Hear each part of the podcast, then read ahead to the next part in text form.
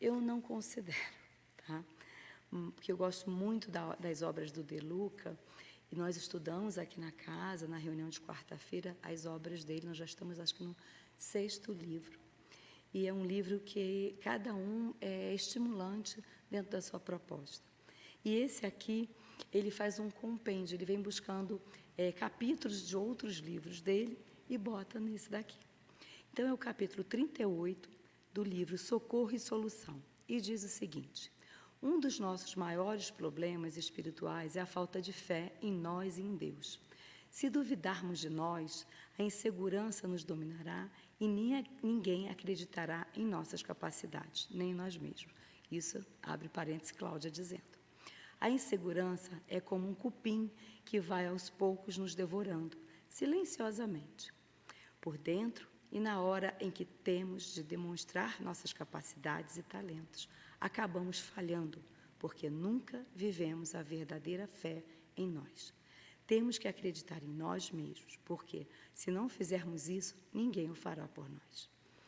Então, assim, vocês considerem como vocês quiserem, autoajuda ou não. Não tem nenhum problema em relação à autoajuda, mas eu acho que é um livro que, toda vez que eu leio alguma coisa do De Luca, sempre para mim é estimulante. A reflexão, às vezes assim, poxa, podia ter feito melhor, podia, podia ter me dado um pouco mais, podia ter dado um pouco mais de mim. Mas é assim que a gente caminha, né, Na, no processo evolutivo. Então, na noite de hoje, boa noite a todos e todas presentes, eu quero agradecer, na forma de prece, o dia. Então, convido quem se sentiu à vontade de fechar os olhos. Então, nós vamos agradecer o dia, mais um dia. E nessa semana que nós comemoramos a chegada de Jesus né, na Terra, é, a data não é uma data consolidada, em alguns outros povos é, são outras datas, mas nós aqui, cristãos no Brasil, comemoramos o dia 25. Então, essa semana é uma semana que a gente já começa em reflexão, abrindo o coração, fazendo a reflexão do ano, vendo o que poderíamos ter feito melhor e o que, não, que podemos ainda fazer, que o ano ainda não acabou. Então, pela graça divina de estarmos aqui hoje na Casa de Atualpa, para escutar a palestra da nossa irmã Norma, nós agradecemos o poder de Deus, a fala de Deus, a voz de Deus em nós, que possamos estar com os ouvidos físicos e espirituais abertos para podermos absorver tudo de melhor na noite de hoje e levarmos para o nosso convívio. Que assim seja, graças a Deus. Então eu convido a nossa irmã Norma para, é, para a gente escutar um pouco dela hoje. Boa noite a todos. É sempre com muita alegria que eu venho aqui à Casa de Atualpa. Muito bom ver tanta gente de volta, porque na época da pandemia era mais vazio, mas agora está bem cheio. Que bom, a gente fica feliz. E voltando aqui ao, que a Cláudia falou, também amo os livros de José Carlos de Luca. Eu acho que ele nos presta um trabalho muito grande quando ele, em pequenos textos, simples textos, usando é, posições do dia a dia, coisas que a gente faz no dia a dia, ele nos eleva, ele nos traz a, a, a vontade de sermos melhores. E isso assim, se a gente tirar todos os penduricalhos, isso é o que nós temos que fazer na nossa encarnação. Não é chegarmos ao túmulo melhor do que saímos do berço? Essa é a nossa proposta. E ele faz com essa simplicidade toda, ele procura nos levar para esse caminho, ele procura dizer: olha, por aqui, por aqui, por aqui. Ele realmente é uma personalidade uma personalidade muito interessante, sem contar que tem mais de um milhão de livros vendidos. Não é pouca coisa. Bom, eu agradeço mais uma vez a, ao convite da casa para que viesse aqui trocar algumas ideias. Agradeço a espiritualidade que nos acompanha, que nos estimula, nos intui e sempre procura trazer, é, direcionar o nosso trabalho, a nossa conversa. Hoje o tema que foi me dado foi a palavra de Deus. Eu fiquei assim, meu Deus, palavra de Deus, onde é que eu vou encontrar algo sobre isso? Graças a Deus também, ao me darem o tema, me sugeriram um livro, esse livro do Richard Simonetti, A Voz do Monte. E depois, muito assim, por acaso, nós fizemos na semana passada, na quarta-feira, o nosso café de Natal, no grupo que eu trabalho às quartas-feiras de manhã. E aí a gente tem uma, uma prática no nosso grupo. Cada um leva um livro, de preferência um livro usado, um livro já lido, que de repente você não vai utilizar mais, que você poderia se desfazer, e a gente faz uma espécie de um amigo oculto. Cada um ganha um número e o primeiro vai lá, tira um livro, tudo bem. Aí o segundo vai, se ele queria o livro do primeiro, ele vai lá e rouba. É um negócio meio confuso, eu não entendo muito bem mas eu sei que havia na mesa dois Sermão da Montanha, do Rodolfo Caligares. Um, uma versão mais moderna, né, com uma capinha mais lisinha e tudo, e essa daqui, que já estava um pouco mais usada. Eu disse, eu vou pegar essa mais usada, porque assim ninguém vai querer roubar de mim. Tem outra limpinha ali em cima da mesa, se alguém quiser roubar, que pegue aquela que está lá. E qual não foi minha surpresa ao, ao abrir o livro e encontrar o mesmo tema. Olha, foi por acaso, foi absolutamente por acaso. Faltando assim cinco dias para fazer a palestra, eu encontrar um livro que também trazia o mesmo tema e de uma pessoa tão importante quanto Rodolfo Caligares, que nos trouxe a maravilha das leis morais, né? que ele compilou para nós então, se eu ler um pedaço aqui de Rodolfo Caligares, ninguém vai dizer, ela inventou. Não, está escrito aqui. Bom, então a gente volta. A palavra de Deus. A gente sabe que a gente vê Deus na natureza por conta da maravilha, por conta da obra. É a obra dele na natureza que nos mostra que existe um Deus que existe um Deus que é todo perfeição, que é todo amor, que procura, que nos cercou com uma natureza tão fantástica que nos dá tudo o que precisamos. Dali se tira tudo que o ser humano, nesse planeta, nesse lindo planetinha azul, como muitos dizem, precisa. E aí nós vemos a perfeição perfeição do trabalho divino, a perfeição da obra divina. É tudo simples e ao mesmo tempo perfeito. Se olhamos uma flor, vemos a perfeição ali naquela flor. Temos, além de perfeição, nós temos uma funcionalidade, porque cada é, elemento traz uma funcionalidade, por exemplo, para a alimentação do homem cada vegetal, cada fruta nos traz aquilo que precisamos para nos sustentar. Bom, há também os que se alimentam de carnes, de carnes de animais. Nós sabemos que nosso, nosso corpo e muitas vezes a nossa mente ainda não está completamente equipada para passar sem a carne do animal. Mas eu acredito que a gente possa ir diminuindo aos poucos, diminuindo a, pelo menos a quantidade da ingesta de carne. Não é o que vem acontecendo na, na, no normal da, da sociedade. A sociedade, pelo menos mais abastada, tendo mais recursos, mais consome. E ainda mais com, essa, com a situação de que muitos de nós ficamos gordinhos, porque a gente gostou muito de refrigerante, sorvete, industrializado e outras coisas. Aí a gente ouviu alguém dizer assim: ó, oh, proteínas não engordam. Então a gente passou a comer um bifão com salada. Aí a gente bota aquele molinho, sabe, aquele sour cream ou alguma coisa na salada e acha que vai emagrecer, vai nada. Mas tudo bem. Mas fica aqui um convite a alguém que está tentando é, se tornar completamente vegetariana, mas ainda não conseguiu totalmente, mas já vi que diminuir a carne é possível. Então vamos lá. Mas aí a gente vê a obra de, do Senhor, a gente vê a obra de Deus, onde a gente encontra harmonia, perfeição, funcionalidade, encaixe, uma série de coisas. E a gente vê também que aquilo foi feito com amor e pelo amor. Agora, e a palavra? E a palavra de Deus? Onde é que a gente encontra, meu Deus? Onde eu encontro a tua palavra, meu Deus? Aí muita gente vai dizer, ah, está na Bíblia. Bom, a Bíblia é um dos livros sagrados que nos vem desde a antiguidade. Há muitos outros de outros, é, de outros povos. A Bíblia para nós está muito mais próxima porque da, da, nós somos uma herança judaico, ju, judaica, né? Nós somos uma herança judaica. O, o cristianismo se fundamentou no judaísmo, para começar, porque Jesus era judeu. Jesus nasceu no meio do povo judeu.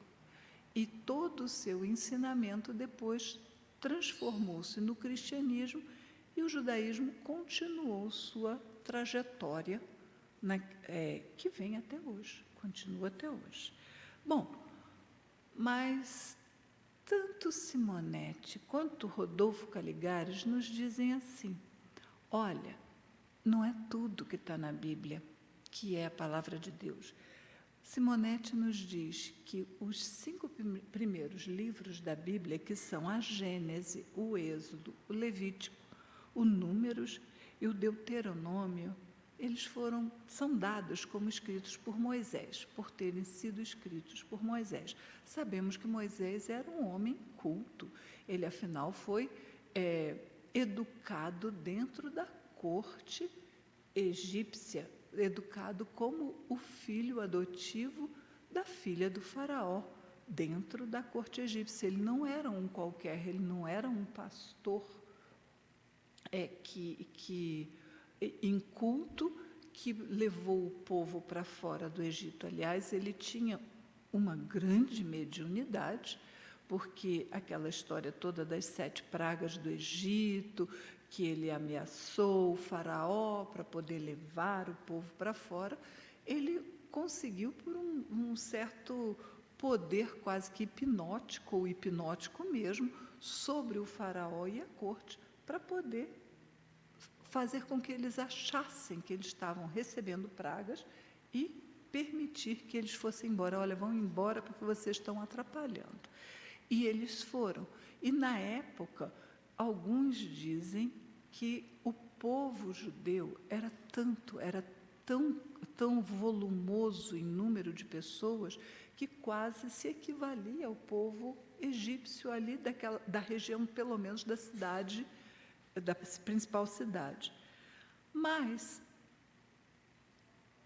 nós temos, então, esses cinco livros seriam a lei, porque Moisés é tratado como o legislador judeu, o legislador que trouxe toda a determinação de comportamento para o povo judeu.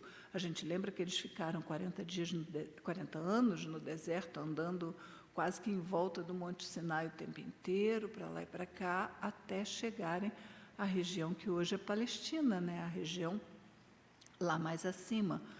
É algo que talvez em três, quatro dias de viagem eles conseguissem se tivessem ido direto, mas ele precisava depurar do povo uma série de, de preceitos, uma série de comportamentos que eles tinham adotado durante todo aquele período dentro do, do no seio do povo egípcio, né? E esse foi o grande trabalho de Moisés, fazer com que aquel, aquele povo que já não tinha muitas lembranças do Deus único, que voltasse a acreditar, voltasse a crer. Então, realmente, Moisés foi um grande, é, vamos dizer, médium de Deus. Ele foi um grande médium de Deus. E culminou essa sua mediunidade, o que ele trouxe, com o Decálogo, as dez, os dez mandamentos, como nós conhecemos. e algo que foi é, entregue à luz, trazido à luz, a coisa de, eu não, não posso precisar exatamente, mas talvez entre 3.500 e quase 4.000 anos atrás, vige até hoje, não só nos, nos planos religiosos, dentro das religiões, das diversas é, crenças espiritualistas, mas vige nas leis humanas, como cláusulas pétreas das leis humanas, que aí a gente encontra, por exemplo, não matarás, não roubar, não levantar falso testemunho, não cobiçar coisas alheias e honrar pai e mãe. Essas estão praticamente intrincadas na legislação civil de todos os países que têm é, um, um tratamento mais democrático para suas populações, porque em alguns lugares ainda não conseguiram colocar todas essas leis.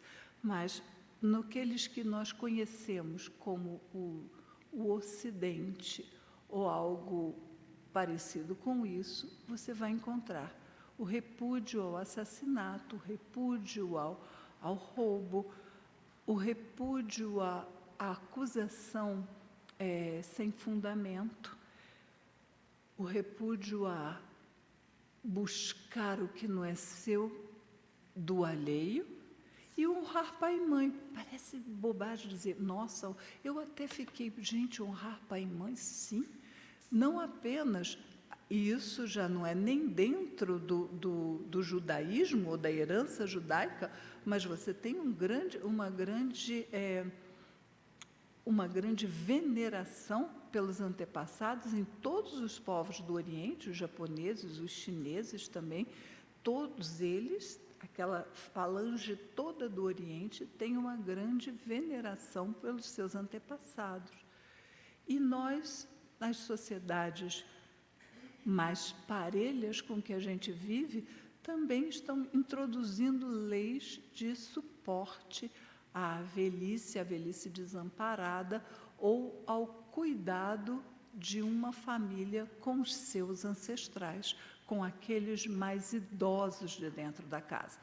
No Brasil, nós temos o Estatuto do Idoso, que tem uma série de é, preceitos dos, dos mais novos cuidarem dos seus anteriores.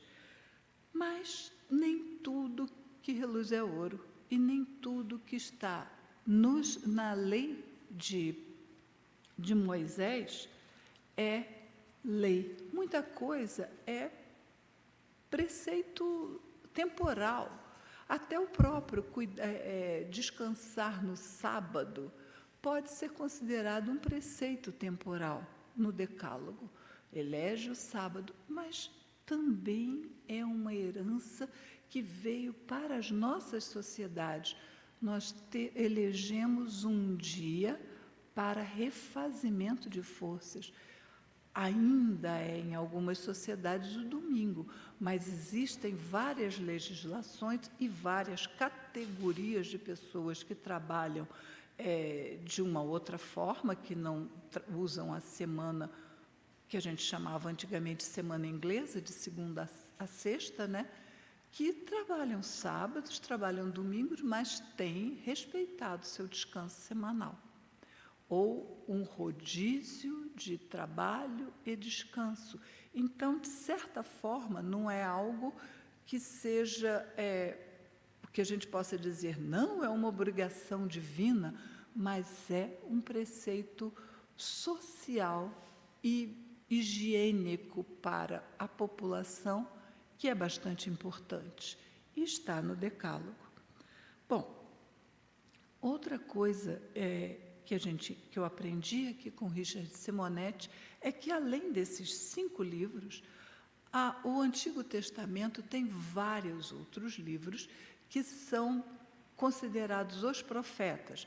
E aí a gente tem várias histórias histórias meio, algumas são mais é, relatos, algumas têm um, um preceito moral dentro, mas nem todas têm. Eu lembro do livro de Tobias, para mim é um dos livros mais bonitos e interessantes do, do Antigo Testamento, que conta toda a fé que Tobias tinha em Deus.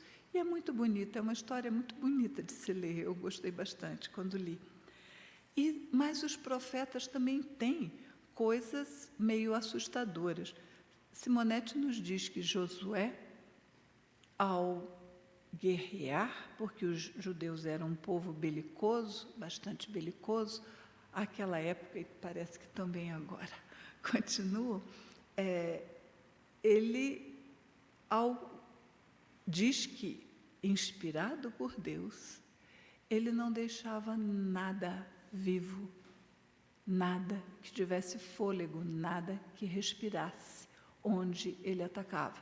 Não sobrava nem homem, nem mulher, nem criança, nem velho, nem cachorro, nem papagaio. Nada vivo. E isso me fez lembrar um livro chamado é, O Coração do Mundo, que é um livro de história. Um historiador, chama-se é, Peter Frankopan, que ele propõe uma visão da história do mundo, a história da civilização humana, a partir da rota da seda. É bem interessante, bem interessante mesmo, porque desloca esse, esse olhar histórico que a gente tem de aprendizado da história dali do, do, das povos é, isolados. Ah, você estuda os persas, ah, você estuda os fenícios, ah, você estuda os gregos. Ele vai trazendo numa linha do tempo e numa linha de estradas que ligavam o oeste da China ao, ao, ao, à borda do Mediterrâneo, a florescência daqueles, daqueles países, daqueles cidades-estados, grupos, sei lá, países, coisa que a gente nunca ouviu nem nome de cidade. E ele diz, ele fala de Gengis Khan, todos os Khan, aqueles que vieram lá de cima, bárbaros, não tinham nenhuma finura na, na no modo de se portar, de, de conversar com os outros, viviam com cachorros, com tudo junto, se vestiam de peles e um historiador, porque ele, esse senhor Francopan, ele usa sempre é, partes de cartas, de livros de outros pesquisadores e tudo, relatando, fundamentando a palavra dele. E diz que um, um relato sobre Kant, ele não deixava nada vivo que pudesse fazer xixi no muro algo muito assustador. E aí a gente vê que Josué se sentiu inspirado em Deus para fazer a mesma coisa. Talvez ele tenha tido um outro sonho, mas não foi com Deus exatamente que ele sonhou, foi com outra parte. Então Jesus nos disse em Mateus: Não julgueis que vim destruir a lei ou os profetas, não vim destruí-los, mas sim dar-lhes cumprimento, porque em verdade vos afirmo: passará o céu e a terra, mas de modo algum passará da lei um só i ou um só tio, sem que tudo se cumpra. Jesus não veio derrogar tudo que os judeus conheciam como lei, como palavra dos profetas, porque obviamente as palavras dos profetas eles não seriam é, considerados pessoas de saber, de grande moral, se eles não tivessem também trazido informações muito profundas a respeito da moral do povo. Agora, Jesus não veio de, é, de traz, é, modificar, não veio derrogar a lei, mas ele a modificou. Em primeiro lugar, a gente tem um decálogo. Ele queria que o decálogo fosse atendido, pelo menos em boas partes, nas partes que são relativas ao convívio, que é o roubar, que é o não matar, que é o não cobiçar as coisas alheias, não desejar a mulher do próximo, uma série de coisas. Mas a gente olha para o decálogo e a gente vê que é um, é um, de cima e embaixo praticamente, um conjunto de não. Não farás isso, não farás aquilo, não terás outro Deus. É meio que como um uma forma que a gente fala com os nossos filhos pequenos, né? Não mexe aí, menino, não põe a mão aí que você vai se machucar. Cuidado, não sobe aí que você vai cair, vai, vai, vai fazer dodói e coisas que, que fala. Então, era ainda uma palavra que vinha cheia de restrições, cheia de negatividade para um povo ainda muito infantil, muito infantil. E depois, é, Jesus, principalmente no Sermão do Monte, ele vem e nos traz outras visões, ele adenda coisas. E uma boa fala disso é quando ele é perguntado, se não me engano, é por um fariseu, por um doutor da lei, ele é perguntado sobre os mandamentos, alguma coisa ele é questionado sobre o decálogo e que também está em Mateus. O primeiro, o primeiro pedaço está em Mateus, capítulo 5, 17 e 18. Esse que ele diz, não julgueis que vim é, destruir a lei. E mais adiante, em Mateus, tá, tá, exato, em Mateus 22, 37 40, tem essa outra fala de Jesus que é muito conhecida também. Amarás, que pergunta qual, quais são os mandamentos, qual é o maior mandamento? E Jesus responde: Amarás o Senhor teu Deus de todo o teu coração, de toda a tua alma, de todo o teu entendimento. Este é o máximo e primeiro mandamento. E o segundo, semelhante a este, olha, a graduação, a importância, que elevação para esse segundo mandamento, se ele é semelhante ao primeiro. Amarás o teu próximo como a ti mesmo. Destes dois mandamentos depende toda a lei e os profetas. Então Jesus já vem nos modificar o entendimento. Primeiro que a gente repara, ele dá no imperativo positivo. Amarás. Não é como no decálogo, o primeiro, o primeiro mandamento. Não terás outro Deus. Mas de uma forma positiva. Amarás o Senhor teu Deus. E depois, amarás ao teu próximo como a ti mesmo. Já é uma forma de tratar como se o povo tivesse um pouco mais de é, estatura moral para receber aquela informação, para receber aquela, aquela ordem, aquele, aquela orientação. Não mais alguma coisa restritiva mas algo de construção, algo de crescimento. E nós temos, a partir disso, nós temos uma, uma ideia. Então tá, amarás a teu Deus de todo o teu coração, de toda a tua alma, de todo o teu entendimento eu até mais ou menos posso entender o que seja, porque já tenho, a, já tenho a base no decálogo, mas o amar ao próximo como a, ti, como a mim mesmo, eu não tenho isso em lugar nenhum. Como é que eu faço isso? Como é que eu chego a esse ponto?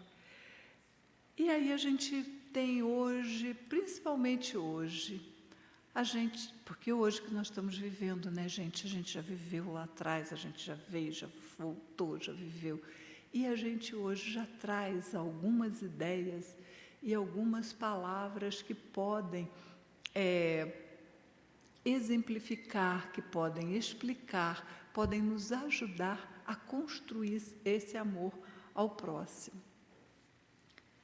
Respeito, tolerância, aceitação, compaixão, misericórdia. São cada um deles ação, sentimento e um crescimento. Eu tenho aqui, vou, vou elevar o, o, o, nível da fala aqui, lendo Rodolfo Caligares, que eu marquei, quando ele fala dessa fala de Jesus. Jesus, a lei foi dada aos homens para uni-los pelo mesmo ideal, o amor. Por isso é que Jesus Cristo, resumindo-a, para nos facilitar sua compreensão, pregava: Amarás o Senhor teu Deus de todo o teu coração, de toda a tua alma e de todo o teu entendimento. Esse é o máximo e o primeiro mandamento. E o segundo, semelhante a este, é: Amarás a teu próximo como a ti mesmo.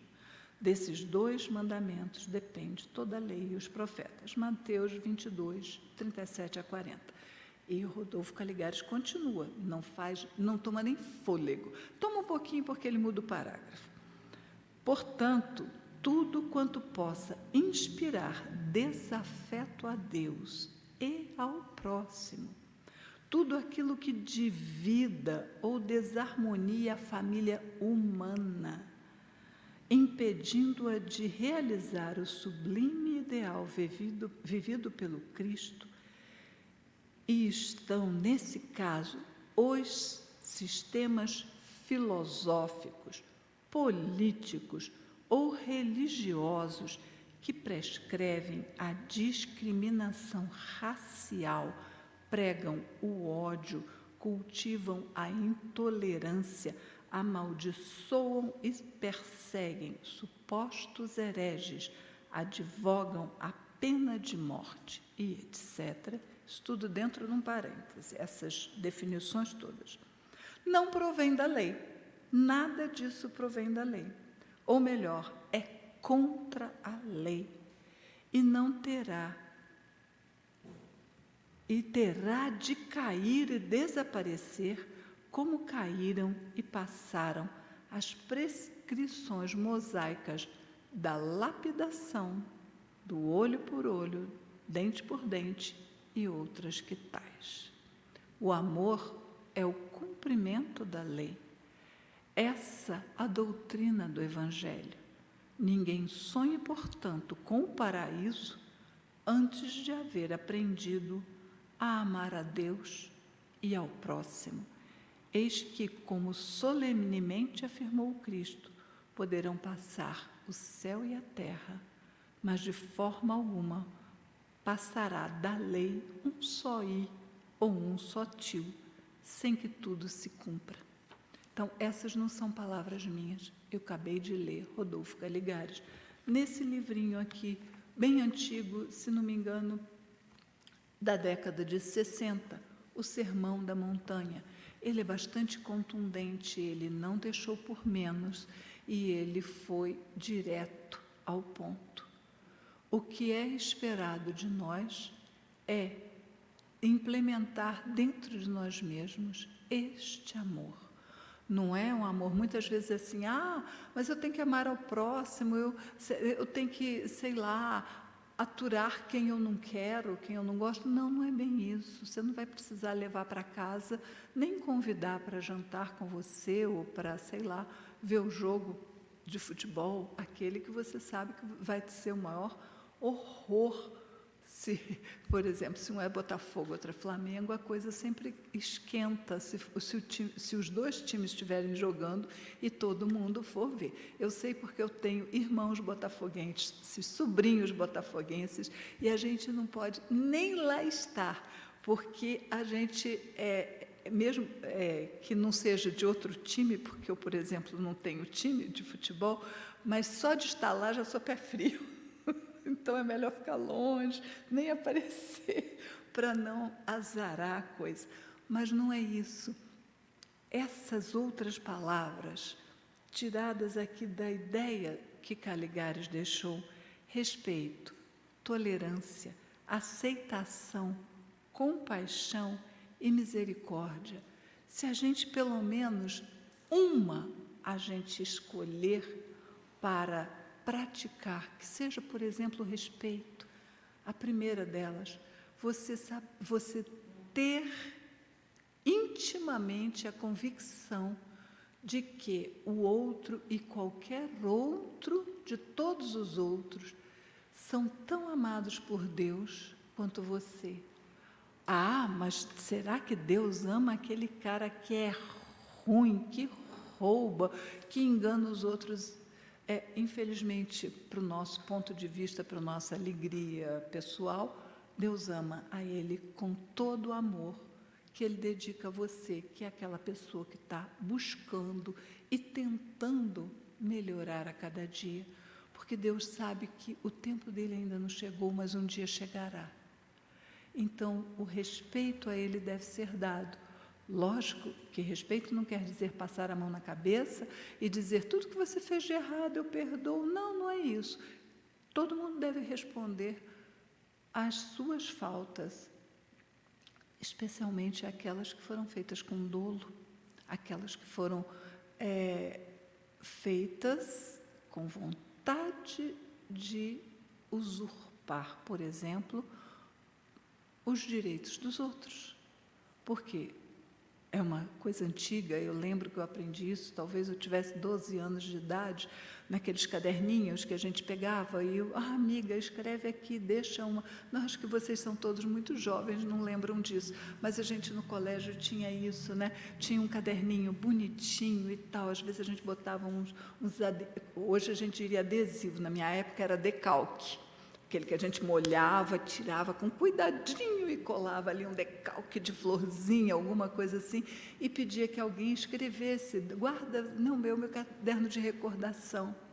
E essa frase eu a vi pela primeira vez num caderno desses de recordação. Os seus direitos terminam quando começam o do outro. Então, por mais que a pessoa seja um andrajoso, um pedinte, alguém que está fora do convívio social, alguém que de repente esteja num outro nível de maldade e que por maldade ele faça, tenha ações que prejudicam aos outros, os mínimos direitos humanos ele merece merecem ser respeitados. E aqueles que caminham conosco são também dignos de respeito, porque todos nós temos a mesma constituição, não apenas física, como de alma, de perispírito e de interior, de espírito.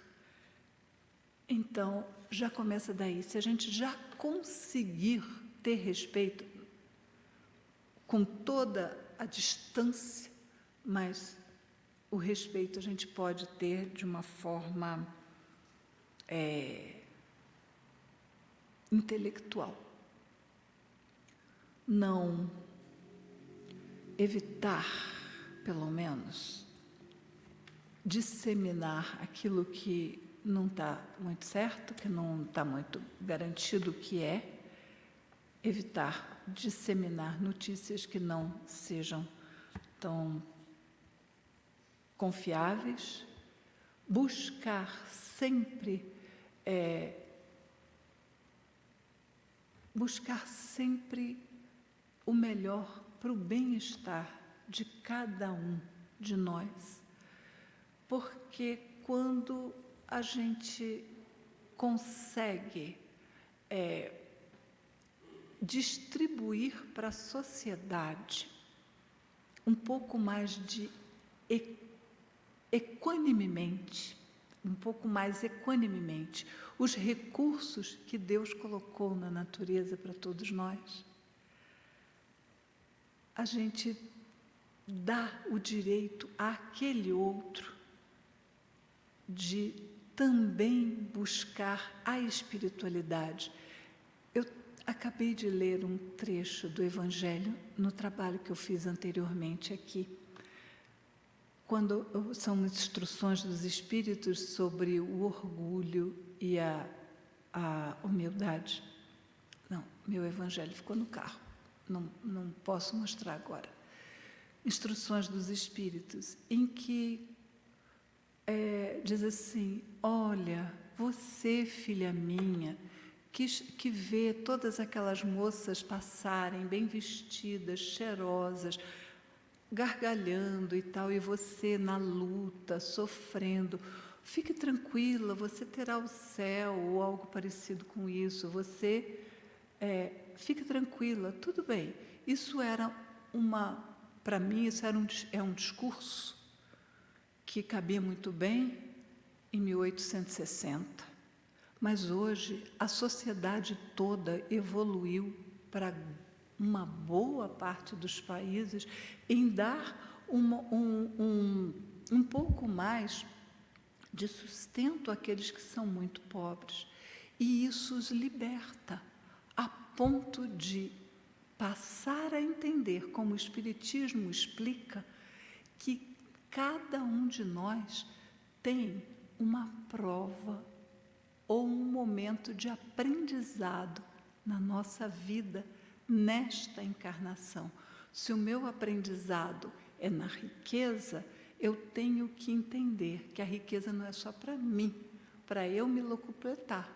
A riqueza tem que também permitir que, par, que, que outras pessoas possam crescer ali dentro. Ou seja, aquele que tem a riqueza como uma prova, ele tem também como uma prova trazer os, o, o desenvolvimento para outros. E aqueles que têm, talvez, a pobreza como uma prova, não é para serem andrajosos e indigentes, é para aprender que se consegue viver e se consegue crescer espiritualmente dentro das condições que eles vieram.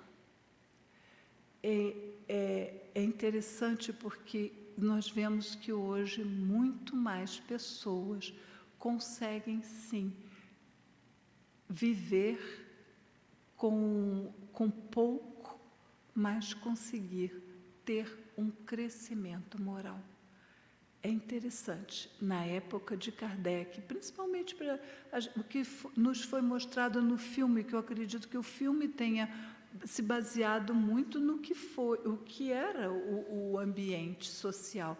Eram pessoas deslocadas do campo, indo para uma cidade grande, no caso Paris, no caso de, de Kardec, mas também Londres, outras cidades da Europa, em que viviam pessoas viviam uma subvida, morriam muito jovens de doenças que não havia nenhum tipo de atendimento para eles. Hoje já há em alguns países, o nosso, por exemplo, é um grande exemplo para isso, há atendimento para quem não tem o mínimo recurso, há atendimento médico. Então, quando a gente for, sei lá, várias coisas que a gente pode pensar. Quando a gente estiver diante de um momento que nos peça uma, uma posição sobre amparar alguém, não alguém, grupos, leis que possam trazer melhor, melhor, é, melhor condições para pessoas de modo que o convívio humano possa ser mais harmônico.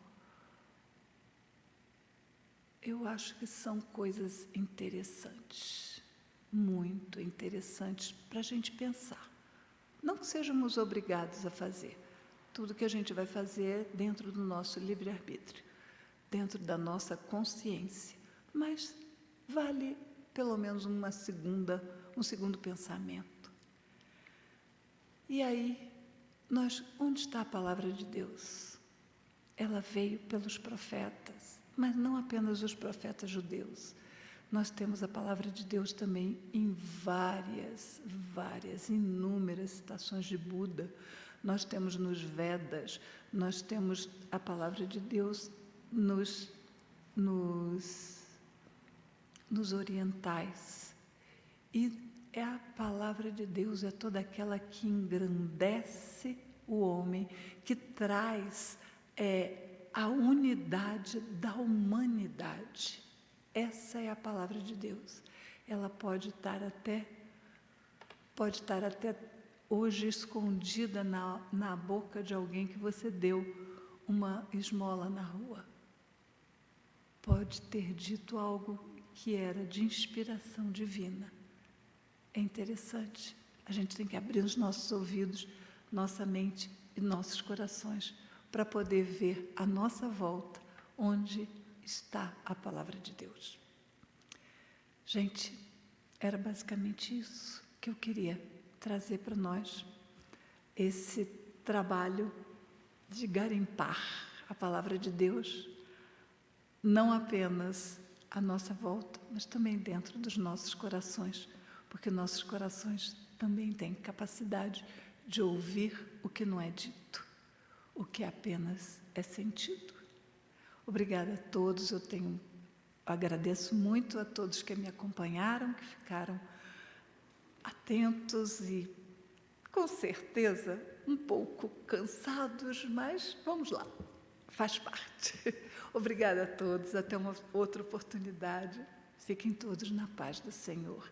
Ah, e um excelente Natal, porque essa época é uma época maravilhosa de esperança, de anseios por melhoria, todos nós vivemos isso no mês de dezembro. É algo muito bonito e muito bom. Eu estou enlevada. Obrigada.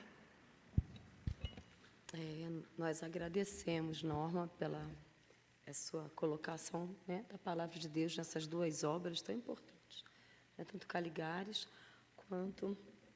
Ai, é, como é que é o nome? O, o Simonete. Isso. E eu acho que a palavra de ordem de tudo foi que você finalizou. Unidade da humanidade. É a coletividade. É muitas das vezes nessa época do ano, essa semana né, de Natal, de envolvimento natalino, com o nascimento de Jesus, a gente pede paz né, aos povos, à humanidade, etc. Eu acho que a gente não sabe muito bem o que é a paz, mas a gente está num caminho de unidade da humanidade, mesmo em conflito. Eu acho que é através dos conflitos que a gente consegue, dentro da nossa nosso processo evolutivo, entender que aquilo não é bom, não vai ser bom nem para um, nem para outro, nem para ninguém. E só através da unidade da humanidade que a gente vai conseguir dar um passo à frente e sermos realmente um planeta de, é, de regeneração. Quem sabe, né? Estamos caminhando para isso. Muito obrigada pela palavra de Deus né, e pela sua pesquisa. É, agradecendo também a todos que colaboraram durante todo o ano conosco, com a Casa de Atualpa. No dia 23 agora, do 12, nós vamos fazer a entrega das nossas cestas do coração às famílias cadastradas.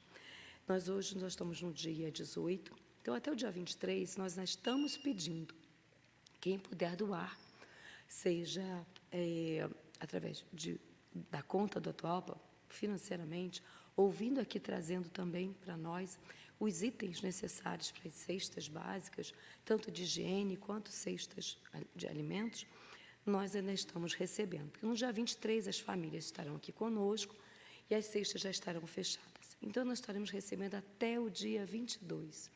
Poxa, mas eu não tenho muito para doar. Mas eu comprei a mais dois quilos de feijão ah, eu não vou usar aquele quilo de arroz que eu comprei no mês passado, já consumi, esse mês acabei esquecendo no armário. Está dentro da validade. Eu posso doar. Então, doem. É o que nós necessitamos para deixar nossas cestas, as nossas cestas do coração um pouco mais recheadas, principalmente nessa época do ano. Ah, só nessa época do ano não. Mas a gente sabe que algumas famílias se reúnem uma tem menos do que a outra, então uma família que tem mais agrega aquele familiar que tem um pouco menos. E aí eles vêm buscar aqui esse auxílio. E a gente faz o quê? Auxilia. Né? Outra coisa também que eu queria lembrar vocês é que nossa livraria, na saída de vocês aqui à esquerda, se chama Letras e Luzes. E ela está já há algum tempo com uma promoção. Tem livros com promoção de 10% e tem 15% de outras porcentagens também. Então, assim, não tenho, eu não tenho nada para dar para aquele meu vizinho, para aquele meu amigo de Natal.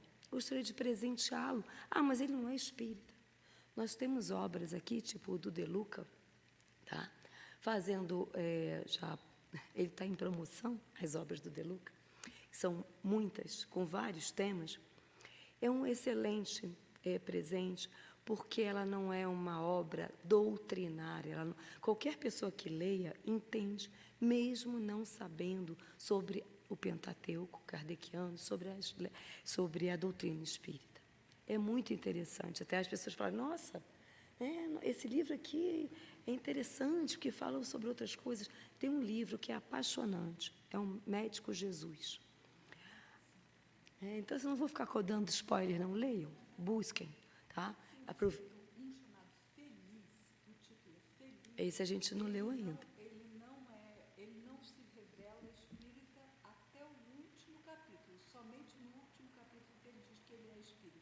Então, é, dando dicas de buscar a felicidade em coisas do dia a dia, mas sem, sem falar em transcendentalidade. É muito interessante, é muito Mais uma dica. Tá? A gente está fazendo, não é promovendo o Deluca, porque isso não é necessário, já é extremamente, é, já é, é outro nível.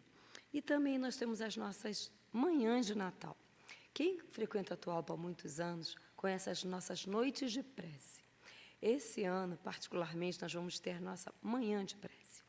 Vai ser no dia 24, às 9 da manhã, e no dia 31, às 9 da manhã, dentro do horário das nossas palestras públicas de domingo. Então, estão todos convidados. O que, que acontece nesse dia, nesse dia 24? Nós temos uma palestra pública, uma leitura, um esclarecimento, e é muito legal porque às vezes a gente não se encontra nos trabalhos aqui do Atualpa. Um trabalha no domingo, outro trabalha na segunda, outro só frequenta no sábado. E essa confraternização normalmente ocorre nessas manhãs de prece ou noites de prece, que eram anteriormente. Então, assim, depois a gente dá um grande abraço, se vê, é bem, bem, é bem harmônico, caloroso, é tudo de bom. Então, acho que eu já falei demais, minha voz já também já está acabando. E eu acho que é, depois da prece, nós vamos sortear o livro da noite de hoje, para deixarem as pessoas que estão online com uma aguinha na boca. É, o nome é A Força do Hábito na Vivência do Evangelho, de Inaldo Lacerda da Lima. Então, quem está aqui presente recebeu um númerozinho e, esse, e vai ser sorteado. Então, em agradecimento à palestra, à norma, à palavra de Deus conosco, como ela mesma citou, a gente pode abrir vários livros e a palavra de Deus vai estar ali inserida. É só a gente ter olhos de, de ver e ouvidos de ouvir. Então, na noite de hoje, agradecemos, é, irmanados no bem, na casa de Atualpa, sempre receptivos nas nossas palestras públicas, tanto os que estão online em casa ou quantos estão aqui presentes, que possamos estar sempre receptivos para receber, nos orientar e dá oportunidade também para orientar aquele que está ao nosso lado, seja um familiar, seja um amigo ou seja uma pessoa que a gente encontra no nosso dia a dia em sociedade. Que a paz de Jesus esteja reinando dentro dos nossos lares e dentro dos nossos corações no dia de hoje, em toda essa semana. Que assim seja, graças a Deus. Palestra encerrada. Eu queria que a Norma, na noite de hoje, escolhesse um número de 1 a 16. Sim, mas os que chegaram após